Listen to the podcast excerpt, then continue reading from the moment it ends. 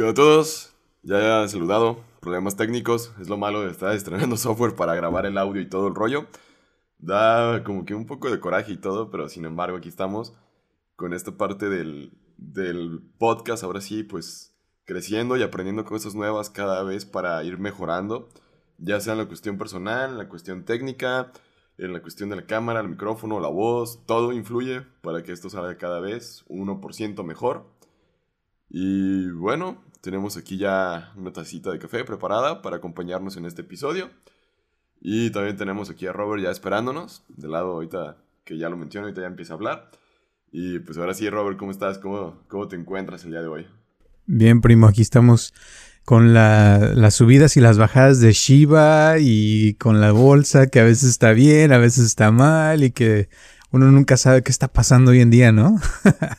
sí, la verdad sí está, pues, cruel, ¿no? Porque, bueno, ni tan cruel, porque, o sea, de tanto que hemos hablado de esa criptomoneda aquí en el episodio y todo el rollo, como que por fin despega y es como de que, wow, o sea, uno ve sus carteras ahorita y todo el rollo y, y uno no pensaría que una criptomoneda que no valía nada pudiera ahora ya valer tanto en cuestión de dinero. Sí, y apenas va empezando, pero la cosa es de que sube mucho y así como sube también baja, entonces, híjole, las bajadas sí que duelen a veces y y yo pienso que hay mucha gente que las compra, las vende y así están.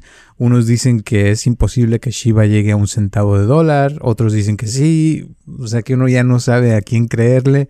Otros dicen que, era bueno comprarla hace un año y, por cierto que creo que hoy te mandé un, un TikTok de una persona que hace un año compró dos mil dólares de Shiba y que luego las vendió y le perdió 300 dólares, pero que si ahorita la tuviera con todo lo que subió en estos días, eh, tendría más de un, como un billón de dólares, imagínate.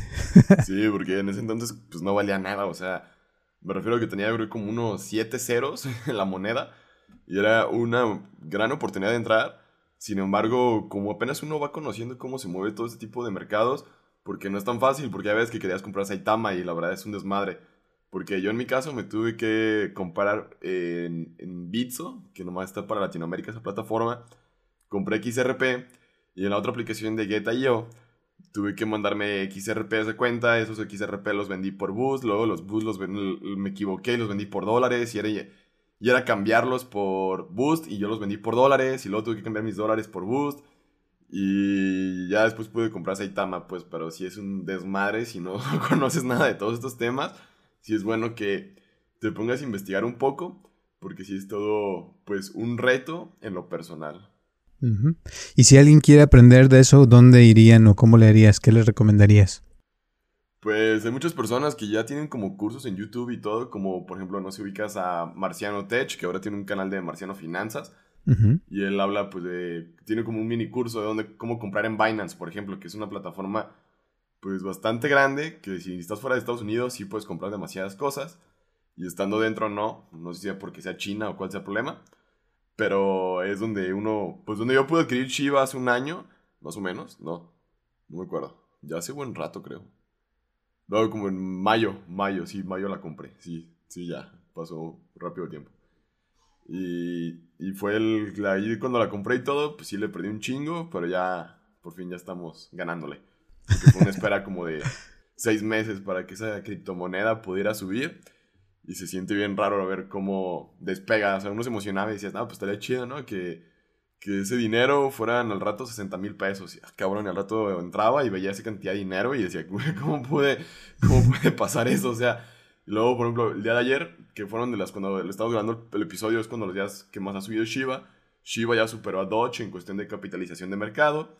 Así que sí es probable que un día de estos Shiba pueda alcanzar a Doge o Doge pueda bajar para alcanzar a Shiba, así que no lo, sabemos.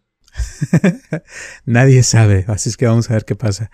Y bueno, eh, te cuento que, bueno, hoy queríamos hablar de que hace una semana, o no, menos de una semana, regresé de Florida, que estuve en, Disney World y fue mi primera, no, ya había ido hace años, pero fue esta vez la primera vez que fui a todos los parques y conocí y todo.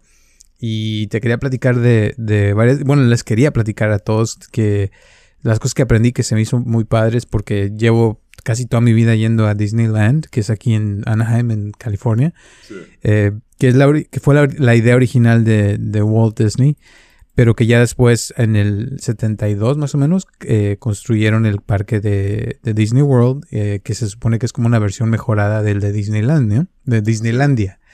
Entonces, eh, para empezar, la, por años, o sea, yo siempre tenía la imagen de Walt Disney como si fuera el hombre perfecto que tuvo la idea de Mickey Mouse y ya de ahí eh, creó los parques porque quería tener un lugar, un lugar donde pudiera llevar a su familia y bla, bla, bla.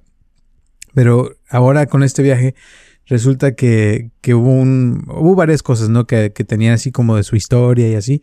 Y uno en específico que me, impactó fue como una peliculita que tenían de donde él está hablando de su biografía, de lo que le pasó. Entonces, una de las cosas que me así me impactó que no sabía yo, que resulta que él, para empezar, vino de una familia muy pobre, que, que su papá compró una granja en no sé qué parte aquí de Estados Unidos, eh, y la granja fracasó completamente porque no era de productos comestibles, no sé qué. Total que de ahí se tuvo que ir a... Oh, y que por cierto, la, Main Street que está en, en, Disney, la basaron en, esa, en ese pueblito donde él creció. Y ya después él tuvo que ir a otra ciudad grande porque pues no les estaba yendo bien a su familia, bla, bla, bla. Y empezó desde abajo, eh, creo que repartía periódicos en la calle. Y haz de cuenta que al estar haciendo eso, de repente empezó con la onda de, las animaciones, ¿no? Que le empezaron a llamar la atención.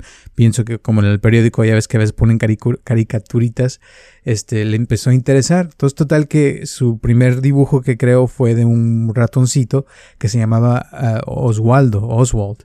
Y, y este ratoncito, haz de cuenta que se empezó a hacer famoso y eh, agarró una compañía que, se, que le ayudó a distribuirlo, ta, ta, ta. Total, llegó un punto donde esa compañía se quedó con el personaje de él, que se hizo muy famoso, pero le quitaron los derechos, le quitaron todo. O sea que se quedó ahora sí que con los brazos vacíos, nomás viendo cómo hacían dinero con su eh, personaje que él había creado. Y de ahí, fíjate, de ahí nace porque Disney es tan este, especial con cuestión de, derechos reservados, o sea, porque a todo, todo le ponen derechos, tú no puedes usar una imagen de que sea de Disney para nada porque así te va. Y, es por eso, o sea, porque él se quedó traumado de que le, que le quitaron a, ese, ese ratoncito. Pero fíjate cómo, gracias a eso, o sea, se quedó sin eso, ya no podía usar esa imagen, tuvo que crear otro personaje más chingón que, que el Oswald, que si ves al Oswald nada que ver con Mickey, pero si no hubiera pasado eso, tal vez Mickey nunca hubiera crecido, o sea, se hubiera creado. ¿Sí me entiendes? O sea, que fue algo, fue así como algo impactante que, que él se tuvo que mejorar a él mismo para crear algo todavía mejor que, anterior, que lo que tenía anteriormente. Obvio, ya que creó a Mickey, o sea, lo patentó, hizo todo para que nadie se lo pudiera robar, pero así aprendió, o sea, cagándola, como ya habíamos hablado en el episodio anterior, ¿no? La cagó y de ahí este empezó Mickey. Bueno, entonces de ahí empieza Mickey y hace cuenta que, que, empezó a hacer como caricaturitas pequeños, como cortos, y se empezaron a hacer famosos y, todo el rollo. Y para ese entonces nunca nadie había hecho una película de, de, animación. O sea que él fue el primero que creó este, la primera película de animación que fue creo que la de los de Blancanieves y los siete enanos, algo así. Y haz de cuenta que fue la primera, que también a él se le ocurrió, o sea, hacer una, película completa, o sea, de dos horas, hora y media, pero de caricaturas, ¿no? Y fue así como algo, wow, eh, impresionante. Y gracias a ese dinero fue como comenzó los estudios de Walt Disney, ¿no? Entonces, cuando ya empezaron los estudios, eh, los empezó a construir aquí en California. Eh, con ese dinero empezaron a hacer otras películas que, que empezaron a fabricar que salió después Cenicienta y no sé cuáles otras que de Dumbo y todo eso. Pero resulta que eh, cuando estaban este, empezando a agarrar fuerza de, esto, empieza la guerra, la Segunda Guerra Mundial, creo en 1940 y pico. Y, y haz de cuenta que ya nadie quiere ir al cine, se les acaba el negocio y se queda así como ching con un montón de proyectos empezados y, y sin dinero, o sea, porque se quedó casi, casi que iban a terminar en la quiebra, ¿no? Entonces en ese momento, o sea, otro fracaso grandísimo de que no sabe qué hacer, se, se pone, haz de cuenta, a buscar formas y de ver cómo puede ser para, para poder sobrevivir. Y fue como empezó a, a, crear este productos. O sea, se le ocurrió de ahí hacer como un, algo de las caricaturas, ¿no? una figurita o algo así para venderlo. Y la idea era poder, cómo poder hacer dinero eh, que cuando no, cuando las películas no estuvieran funcionando y poder, poder mantener a toda la gente que trabajaba en su estudio, porque él era el, jefe, ¿no? Entonces tenía, estaba con la preocupación de qué voy a hacer, bla, bla, bla. Y aparte trabajaba muchísimo. Y parte de eso, o sea, se dio cuenta, por ejemplo, eh, un día que, eh, que casi tuvo una, eh, ¿cómo se dice? Un trastorno de nervioso, o sea, de que casi se le bota la canica se tuvo que ir a fuerzas a Europa por unos días, un mes, algo así, y tomarse un descanso porque, o sea, su, doctor se lo mandó, no sé qué. Pero total, con ese descanso fue como cuando regresó, que ya agarró ideas más, este, un poquito mejores y siguió trabajando, pero ya empezó con la onda de, crear Disneylandia. Y, y para crear Disneylandia, o sea, para poder crear este, el interés de la gente, creó un canal, un, no era un canal, pero era un, como un show en la tele, que en aquel entonces la tele acababa de empezar, entonces, y te digo, buscaba siempre formas de cómo hacer dinero para poder mantener a todos constantemente, aunque le fuera bien o le fuera mal a sus películas, porque cuando le iba bien, pues obvio, las películas ganaban muchísimo dinero, pero cuando le iban mal, o sea, tenía que seguir pagándole a la gente, este, todo. Entonces, eh, así te digo, fue como fue creando, este, varias cosas. Eh, y mucho de lo que es Disney ahora han sido fracaso tras fracaso tras fracaso y que han aprendido de esos fracasos y de ahí se, se ha formado lo que tú ves ahora que es Disneyland o Disney World. Eh, y Disney World es como una copia de Disneylandia, pero todavía mejorada. O sea, cosas que. Eh, te voy a poner ejemplo: el, hay un juego que se llama mm, Los Piratas, del Caribe. Y ese juego aquí en Disneylandia dura como media hora, 20 minutos, ¿no? Eh, no, como creo que son 15, 15 minutos o 20 minutos. Pero hay muchas partes del juego donde no pasa mucho, no pasa nada. Pues el juego que hicieron allá en Disney World es el mismo, con las mismas eh, características, pero le cortaron las partes que no, donde no pasa nada. Entonces lo hicieron más corto. Eh, por una parte se me hizo gacho porque pues, está uno acostumbrado a lo original, ¿verdad? Y está chido. Pero es por otro, o sea, para sacar más gente y para ganar más dinero, pues así les salió muy chido. Pero lo que, a lo que voy también es de que muchas de las ideas que ves tú en Disneylandia eh, y Disney World son las mismas. O sea, no, no han mejorado mucho este, en cuestión de ideas, pero lo que hacen en Disneylandia que me fascinó es que reciclan las ideas. Entonces, por ejemplo, hay un juego que se llama Mickey and Minnie que me fascinó. Y es el mismo, haz de cuenta que tiene las mismas cosas que tienen en el The Rise of the Resistance, pero le cambiaron el tema y el tema es de Mickey y Minnie y que están en una caricatura y te sientes como que estás en una caricatura y simplemente cambian eh, las imágenes que te presentan con los este, proyectores y eso, pero el lugar, o sea, es casi igual, eh, el carro es igual, o sea, muchas cosas son parecidas, pero te digo, lo hacen de una forma tan padre que, que te metes en el mundo y esa es otra que, cosa que él aprendió mucho, que tenía, tiene mucho que ver eh, el cómo, la persona la hace sentir, o sea, que se sienta importante, que, que, que se eh, embeba en el, en el producto, en lo que está haciendo. Por eso sus películas siempre han sido muy padres, porque, o sea, si cuando es de Disney ya sabes, y claro, volviendo que ha fracasado mucho, ha habido muchas películas que han fracasado, pero eh, han aprendido de eso y es como han podido hacer ahora películas muy chidas, como casi todas las de Marvel son muy padres porque han aprendido este, en el fracaso de otras películas en el pasado, ¿no? Sí, sí, sí, porque pues la verdad las películas de Marvel antes de que estuvieran con Disney, pues no creo que hayan generado tanto dinero, hayan sido tan taquilleras como la de Los Vengadores, Endgame, pues, la parte 1, la parte 2, las de ahorita las de Doctor Strange. Y por ejemplo, ahorita que también el día de ayer que me estabas mandando el tráiler de Buzz Lightyear, como pues, fue tendencia en todos lados y ya todo el mundo estaba hablando de esa película y todavía le falta como un año para que salga. Exacto. y eso, o sea, es, cosas que han aprendido. Es, obviamente Pixar tiene mucho también que ver, pero te digo, el, la idea de, de sacar de una película un juego o este un muñequito, cosas que puedan eh, sacarle jugo, viene por la necesidad de poder tener que alimentar a medio mundo, ¿verdad? Pero a la vez eh, me encanta, o sea, cómo Walt se las ingeniaba. Y, y, yo te digo, siempre lo veía como alguien perfecto, pero ahora con este viaje me di cuenta, o sea, que no, o sea, lo que tenía era que era, estaba dispuesto a, a probar y a fracasar y a tratar. Y tenía una visión, ¿no? De cosas que quería hacer. De hecho, Disney World, su idea era hacer, construir una ciudad, su propia ciudad. Eh, compró un terreno como de 40 eh, millas cuadradas, que no sé cuántos mm, kilómetros son, pero eh, es inmenso. sí, es un chingo. Pero haz de cuenta que es completamente pantano, o sea, todo pantano. Era como una jungla donde no había nada. Y él, o sea, la compró baratísimo, creo que como 12 dólares por hectárea, que, o sea, no es nada. Pero hace poco, hace como un par de semanas, eh, hay una compañía de, hoteles muy caro que se llama Four Seasons, las cuatro temporadas, y ellos compraron 999 eh, o 100, 100 hectáreas de, de, Disney y se las vendieron a un millón de dólares por hectárea. O sea que un billón de dólares eh, costó para que pudiera construir el, el, hotel Four Seasons en, Disney World. Y eso es ahorita, o sea, y para que veas cómo... Además el puro terreno, ¿eh? También. El puro terreno, exacto. Más todo lo que tienen que invertir de material y todo. No, exacto, no se diga. Pero también el dinero que van a, a, ganar, porque el hotel más barato de Disney estaba en como 700 dólares por noche.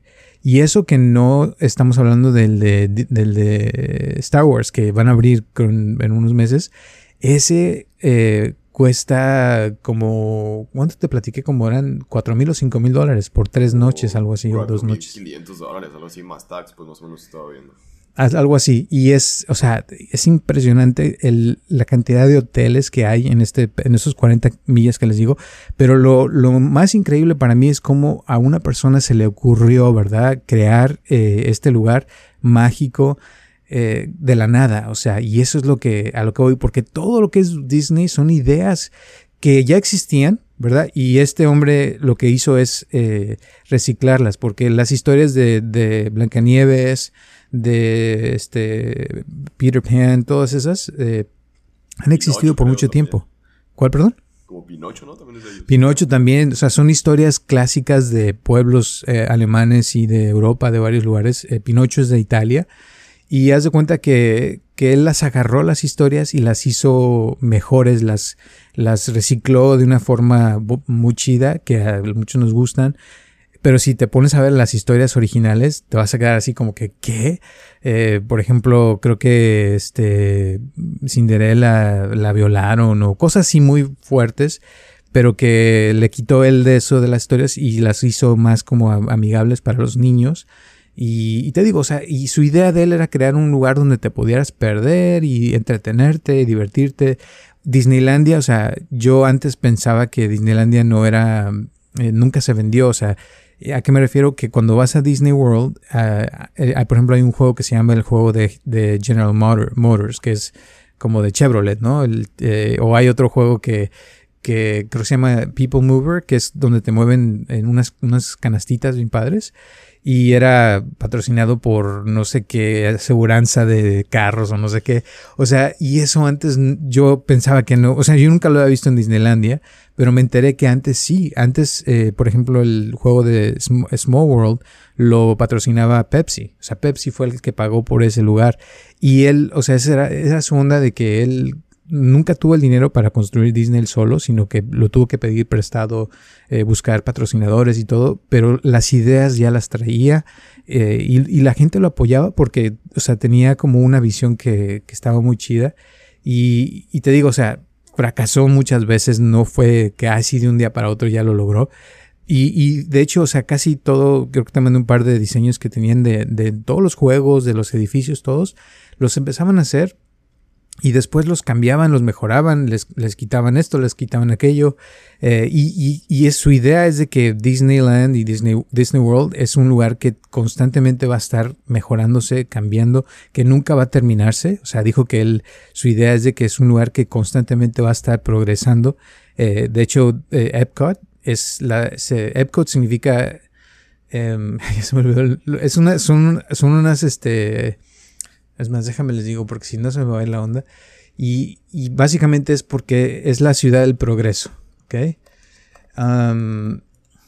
dice Experimental Prototype Community of Tomorrow. porque esa era su idea, que construir una, una, ciudad prototipo del futuro, o sea, de con todas las tecnologías que había.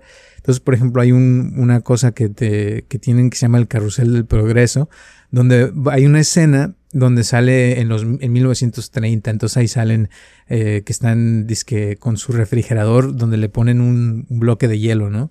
Y luego te dan la vuelta en el carrusel y llegas a otra, a la misma escena, pero 20 años más tarde. Y luego otro da otra vuelta y ya estás en una escena eh, otros 20 años más tarde y así hasta que llegas al presente.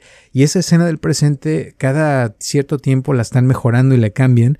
Y la escena que sale ahora ya salen ahí con sus, este, eh, ¿cómo se dice? De, gafas de, realidad virtual y salen este con sus eh, televisiones este flat screen y todo así muy muy este moderno, ¿no? Y eso es lo padre, que es lo que él decía, que, que, las ideas siempre hay que irlas mejorando, que hay que ir cambiando y haciendo cosas mejores. Y por eso me encantó, o sea, porque se ve que, que eso es Disney. O sea, los juegos los están cambiando, mejorando cada rato. Eh, yo siento que un día va a ser eh, con, como tipo lo que dijo Mark Zuckerberg, que hoy salió que, que ya Facebook se va a llamar la compañía Metaverse, que va a ser como... Así que va a ser como un universo, ¿no? Donde te vas a poder meter a las redes sociales y salir con tus amigos ahí. Y de hecho, también hay otra compañía que acaba de salir que, que acaba de construir, no sé si ya escuchaste, otra tierra, o sea, que, que hicieron una tierra virtual y que tú puedes ir ahí y comprar, por ejemplo, un terreno de donde está tu casa o comprar lo, cosas de, lo de Decentraland. No sé cómo se llama, pero sé que es una tierra, o sea, un, una tierra, un planeta Tierra, pero virtual y que está idéntico a lo que hay aquí, pero, pero virtualmente y que ya se está haciendo muy famoso y que la gente está comprando, o sea, como que sí cuesta y es como una manera de invertir, porque en el futuro, o sea, imagínate, yo me imagino que si ya no hay tierra, por lo menos nos meten nuestra conciencia en una computadora y tal vez así es como podemos seguir subsistiendo, ¿no? Pues que está, está bien raro porque son demasiadas cosas y ahorita estoy buscando lo del metaverso y pues la neta sí se escucha bien chido. Pero pues para las gentes que no sepan qué, qué entendiste tú qué es, pues. Yo lo que entendí es de que es el, o sea, lo que es WhatsApp, eh, Facebook, eh, Instagram y todas las compañías que tienen ellos van a, a, ser parte de este universo, ¿no? Y, y, te digo, va a ser como, eh, una de las cosas que salió en la presentación es que salió como un avatar de Mark Zuckerberg donde está en un mundo virtual. Y, esa es su idea, es de que un día podamos juntarnos en un cuarto este, virtual y tener una fiesta o una junta y cada quien con su personaje normal, ¿no? O sea, normal no me refiero a, me refiero a su avatar, como su, su, ¿cómo le llamarían? Con su imagen, ¿no? Que creó virtual y que es como si estuvieras ahí físicamente. Porque en el futuro ya va a haber también trajes que vas a poder ponerte y sentir y tocar a una persona virtualmente y sentir como si la estuvieras tocando en persona. Sí, porque se me hace como que si fuera una forma de, de un videojuego, pero que no sé si, al final tú tendrás que ponerte algo, conectarte a algo, porque no he, no he podido, la verdad, tener la oportunidad de investigar demasiado. Sin embargo, se me hace que, pues también estaba leyendo que Facebook ya tenía como una criptomoneda, pero pues que no les fue nada bien. No sé cómo se vaya a manejar, cómo vayan a cobrar, cómo vaya a estar todo, porque pues no creo que tampoco sea da gratis. Sería pues interesante ver todas esas cosas que platica él, analizarlo y después traerlo para un episodio con más detalles, porque pues siento que esto está revolucionando todo y no sé cómo pueda afectar al mundo en el cual nos movemos hoy con computadoras, con celulares, con los smartwatch, con las Mac que ahorita que acaban de sacar las nuevas, o sea, qué va a pasar con ese tipo de dispositivos si todos vamos a estar conectados a algo digital, o sea, te van a vender una Mac digital para tú usarla en el metaverso, o cómo vas a trabajar, cómo va a ser todo, pues son cosas que se me figura como si fuera un estilo mundo de Minecraft, el metaverso. Sí, exacto. Y te voy a decir, ahora acá este, en, en, Disney World, eh, es, todo es completamente automatizado. Y haz de cuenta, hay unas eh, como relojes que venden que tú puedes tener que, que te pones o si tienes Apple Watch, tú le puedes poner tu boleto en tu Apple Watch, en un, como en tu wallet. Ajá. Y ya nada más haz de cuenta que llegas, pones el reloj en una maquinita y pum, este, ya este, te dejan entrar, ya ese es tu boleto.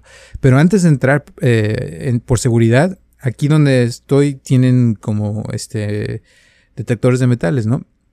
Pero es todo un rollo y tienes que pasar una cosa, una persona a la vez. allá no. Allá, mochilas y todo el rollo. Sino allá caminas. Eh, por unas, sí son como unos detectores, pero hay, pero hay mucha gente. Entonces puedes caminar y tienen unas cámaras, este, no sé cómo son, infrarrojas, pero de repente, solamente cuando hay ciertos eh, eh, artefactos, se prenden, ¿no? Y ya te ponen, te revisan, pero casi nunca lo pitan, nomás entonces pasas rapidísimo por eso, por ese lugar. Luego ya te metes con el, con el reloj, está tu boleto, y luego ya después eh, tú, por ejemplo, pases un, por te metes al juego de Splash Mountain donde te avientan de una montaña en un este, tronco y, ya es que te toman la foto. Pues después de eso pasas por no sé qué rayo, total que el sensor te checa tu teléfono, tu boleto y te mandan tu foto como que saben que fuiste tú y ya te llega el teléfono, o sea, la foto que te tomaron en el juego, imagínate.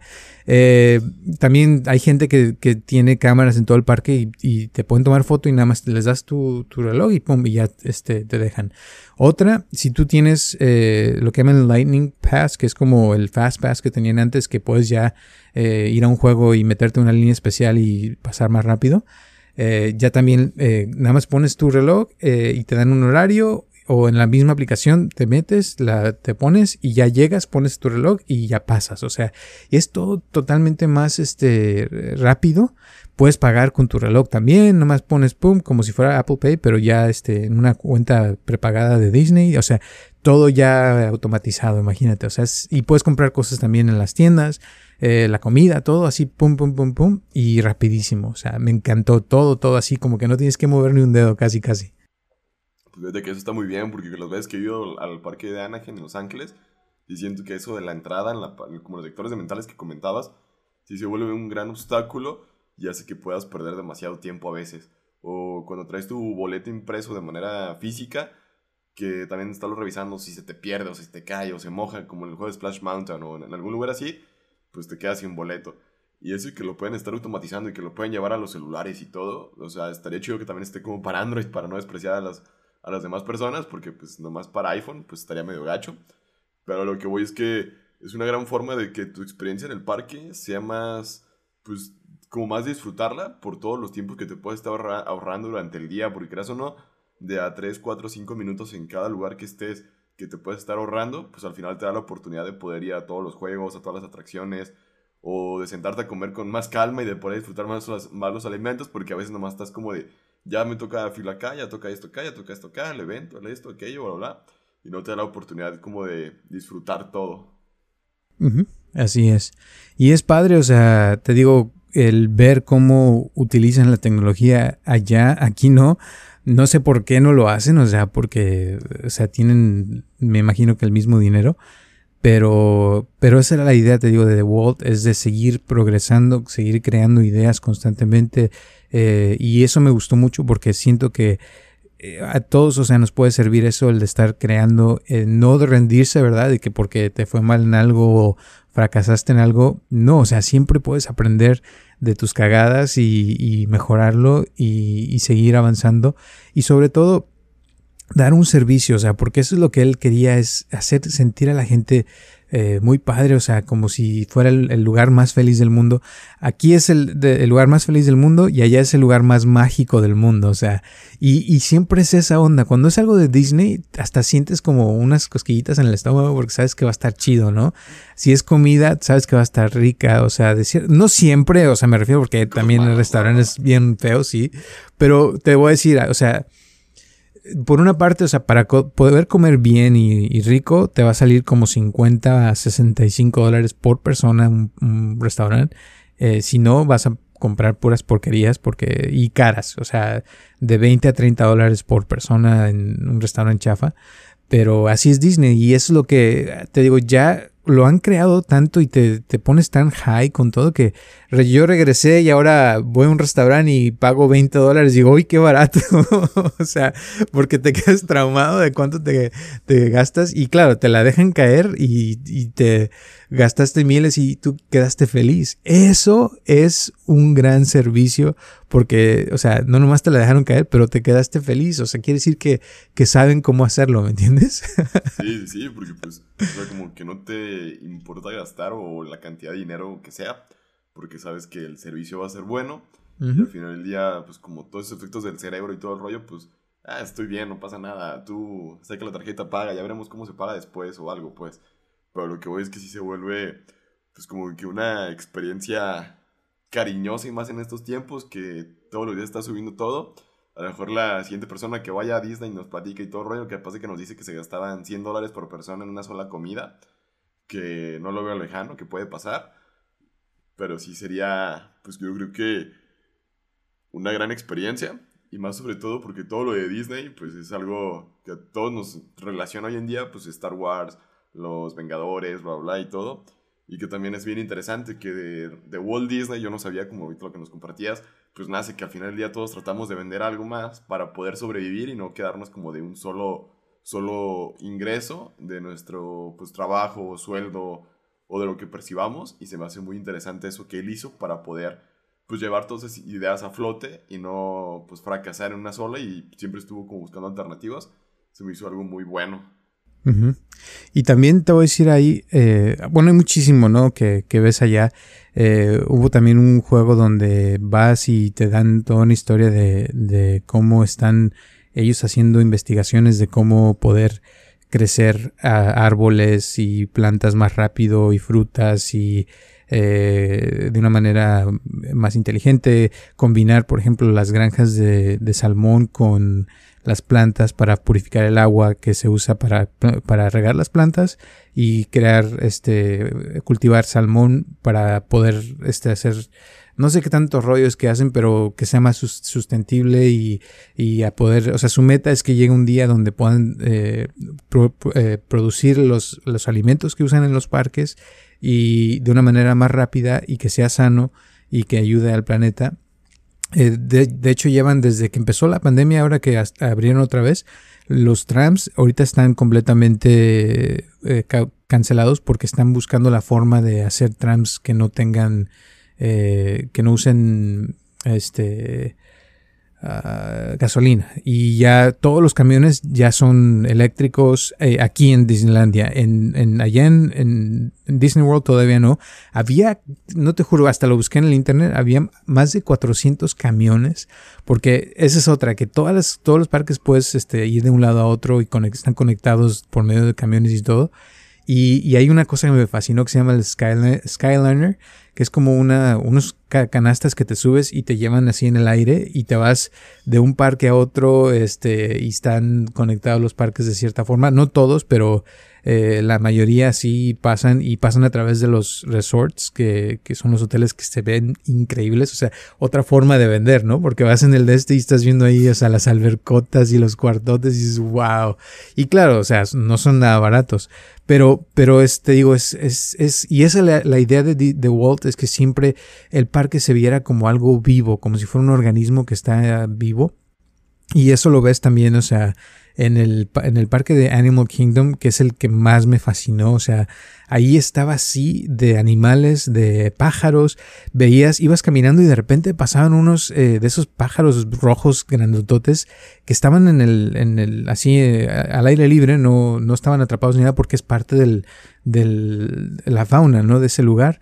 Eh, y el, el, safari es una cosa impresionante, o sea, de que tienen los animales así al aire, así al aire libre, con, tú vas en un carro y te metes, eh, es, es, grandísimo y, y, ves, o sea, cosas que te transportan a, diferentes partes del mundo. Yo he viajado mucho y tienen una parte de Asia donde dije, wow, es impresionante. O sea, el lugar que te ponen todo como lo, lo hacen. Y eso es la magia que tiene Disney, que puede recrear mundos, eh, o sea, de, cosas de que ves, por ejemplo, paredes con los anuncios por ejemplo, de África, que se ve como si fueras, estuvieras caminando por las calles de África o, o en Tailandia o cosas así. Es, es, eso, es, eso es muy padre y yo siento que eso es lo que hace que Disney tenga tanto éxito que pueden hacer un, juego que esté muy chafa, pero lo pueden hacer ver increíble simplemente con el tema, ¿no? Que le ponen una temática chida y que te dan ganas de, estar ahí, no nomás una vez, sino dos, tres, veinte, cincuenta veces y no te cansas de verlo, ¿no?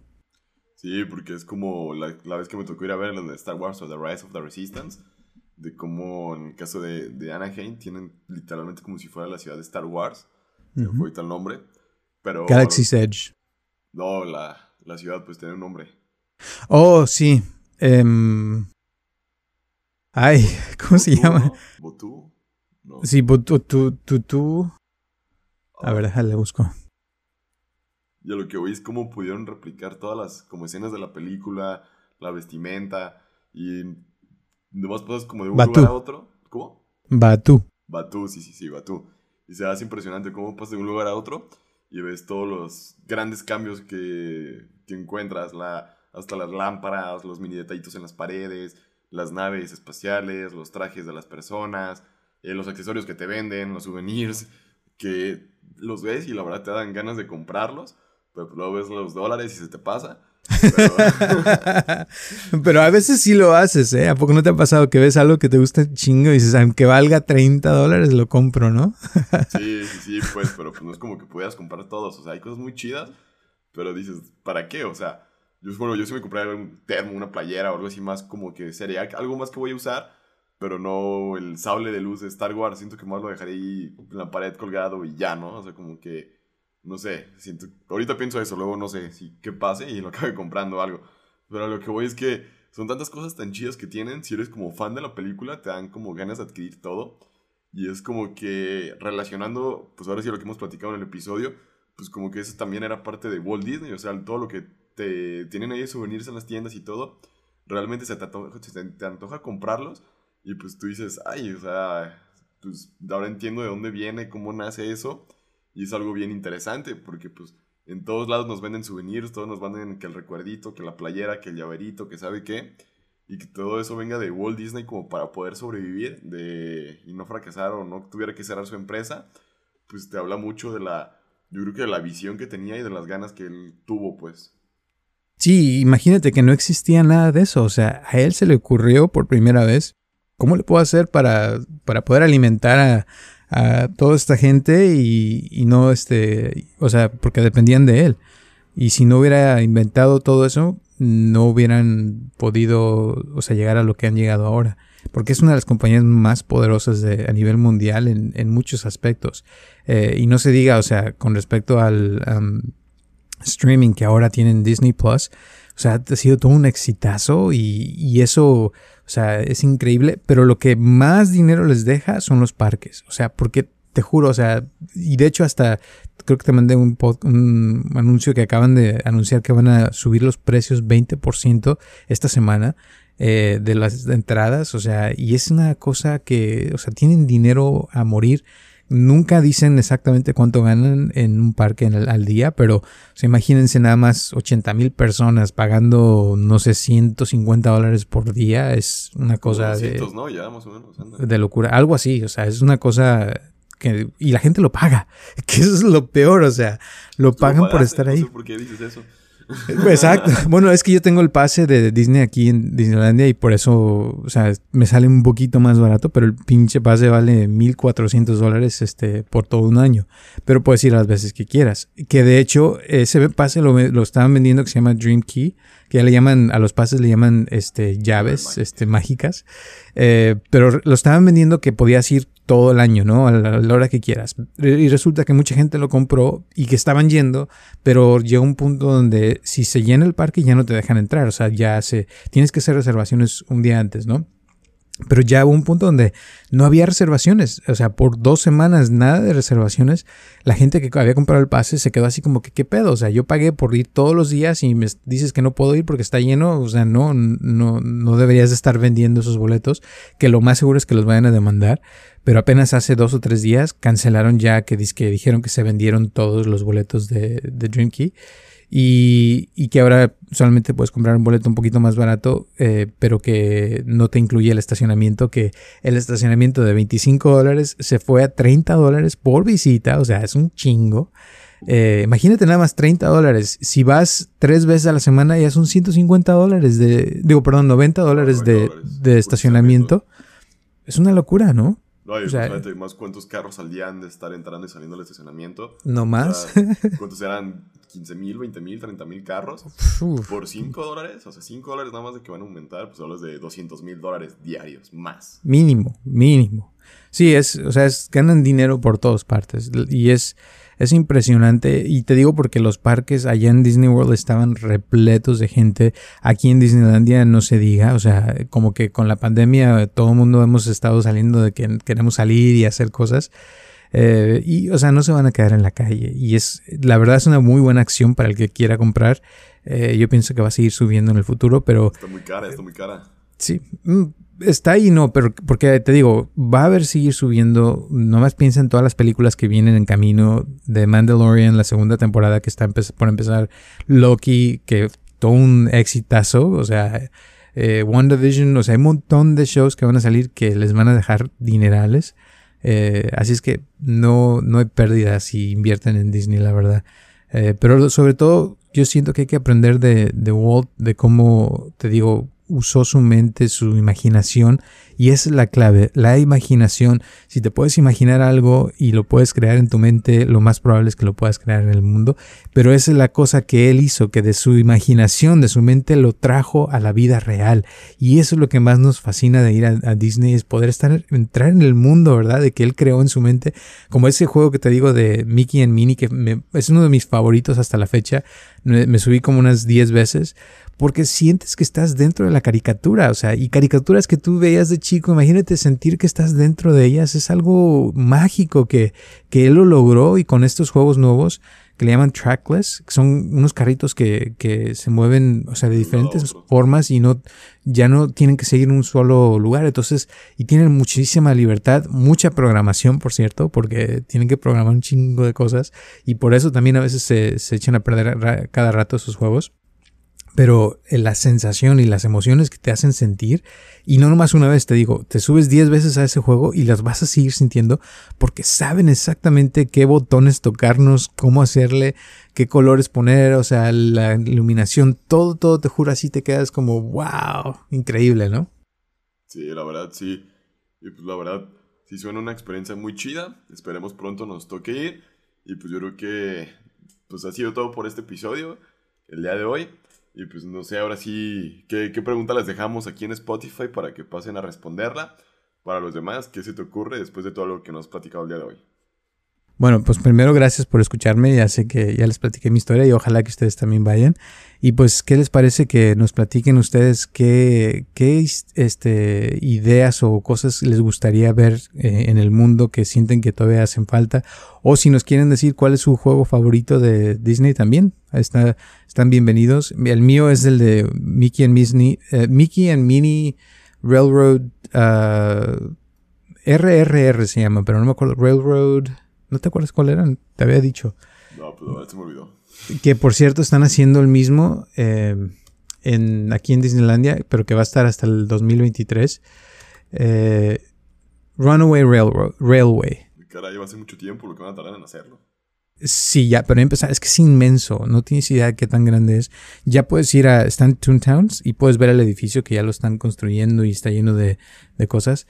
Pero te digo, este, que, que, nos platiquen ustedes cuáles son sus eh, juegos que les han gustado más. El que a mí me gustó, número uno fue el de Mickey and Minnie Runway, Railway, Runway. Otro es el de, el de Avatar, que ahí en, en el mundo de Avatar se llama Pandora. Y hay dos juegos es uno que es como que si fueras, imagínense que es como el, el Soaring. Soaring es uno, un juego donde subes que estás como volando a través de California o en el mundo y vas a diferentes países y se siente bien padre. Pues el de, el de Avatar es como si te subieras, como si estuvieras volando pero en un avatar. Eh, y, y, te juro que sientes como que te metes en el mundo. Eh, es impresionantísimo cómo lo hacen eh, y ni cuenta te das.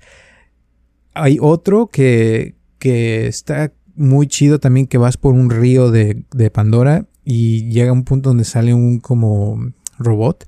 Ese robot, cuando lo vean, cuesta 10 millones de dólares. Es impresionante, o sea, cómo se mueve y parece como si fuera de verdad. Y es impresionante verlo. Y todo el juego está hecho para que al final llegas a ver ese, ese robot. Y hay otro juego que se llama Mission to Mars. Ese es impresionante, que es como si, si te fueras a, volar al, espacio. Y, y, es una máquina donde te sientes y, te, y le dan vueltas y te quedas como en cero gravedad es muy, para gente que es claustrofóbica, no se recomienda. Yo sentí una experiencia impresionante porque, o sea, tiene una, pantalla donde parece como que vas volando y tienes un montón de experiencias. Pero bueno, ya no los aburro, pero hay muchísimos juegos que están muy padres allá, se los recomiendo mucho. Llévense dinero porque sí les va a costar. Eh, pero de todas maneras pienso que es una experiencia que vale la pena, sobre todo para la familia, es un lugar familiar donde puedes ir con, con tu familia y llevársela bien. En octubre es buen mes para ir, tienen un festival de comida que está padrísimo. Eh, Epcot, donde les decía, hay varias secciones de diferentes países y ahí mismo hacen el festival. Entonces hay comida de todo el mundo y puedes estar probando así como botanitas. Son caras, son de 5 a 8 dólares, 8.50 por, por platillito y es como una mordida nada más. ¿Cómo? Este año, el siguiente no sabemos. Hasta el, sí, claro, no sabemos si vaya a haber otra vez, que va a existir el mundo, ¿no? Pero sí, en octubre es cuando lo hacen por si quieren planearlo, este, sería chido. Y, y de ahí, este, cada país tiene sus partes, tienen sus restaurantes, tienen eh, algún jueguito, cosas así. Hay un, una parte de México donde tienen un juego de México. Está medio chafón, pero, pero está chido. Y el restaurante también comí ahí, estaba muy chido. Eh, tuve una experiencia muy padre que conocí a un, a mi mesero en el, en el restaurante Estuvimos platicando, resulta que era venezolano, ya me platicó su historia y todo.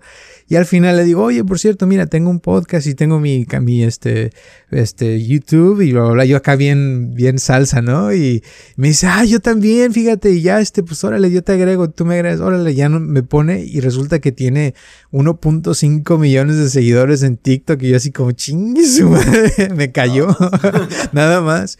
Y en, en el Instagram tenía 207 mil seguidores o algo así. Y, y o sea, muy padre el cuate, en buena onda y todo, pero así me, dejó callado. Y trabaja en el restaurante mexicano de, de ahí de la sección mexicana en, en, Epcot. Así es que hay mucho que ver, se van a divertir mucho. Eh, les va a costar casi lo mismo que ir a Europa, pero pues por lo menos pueden visitar como 10 países diferentes en un ratito, ¿no? Así es que eso es lo chido. si se ahorran una lana. Y pues bueno, esto ha sido todo por este episodio. Muchísimas gracias a los que llegaron al final. Y pues nos vemos la próxima semana.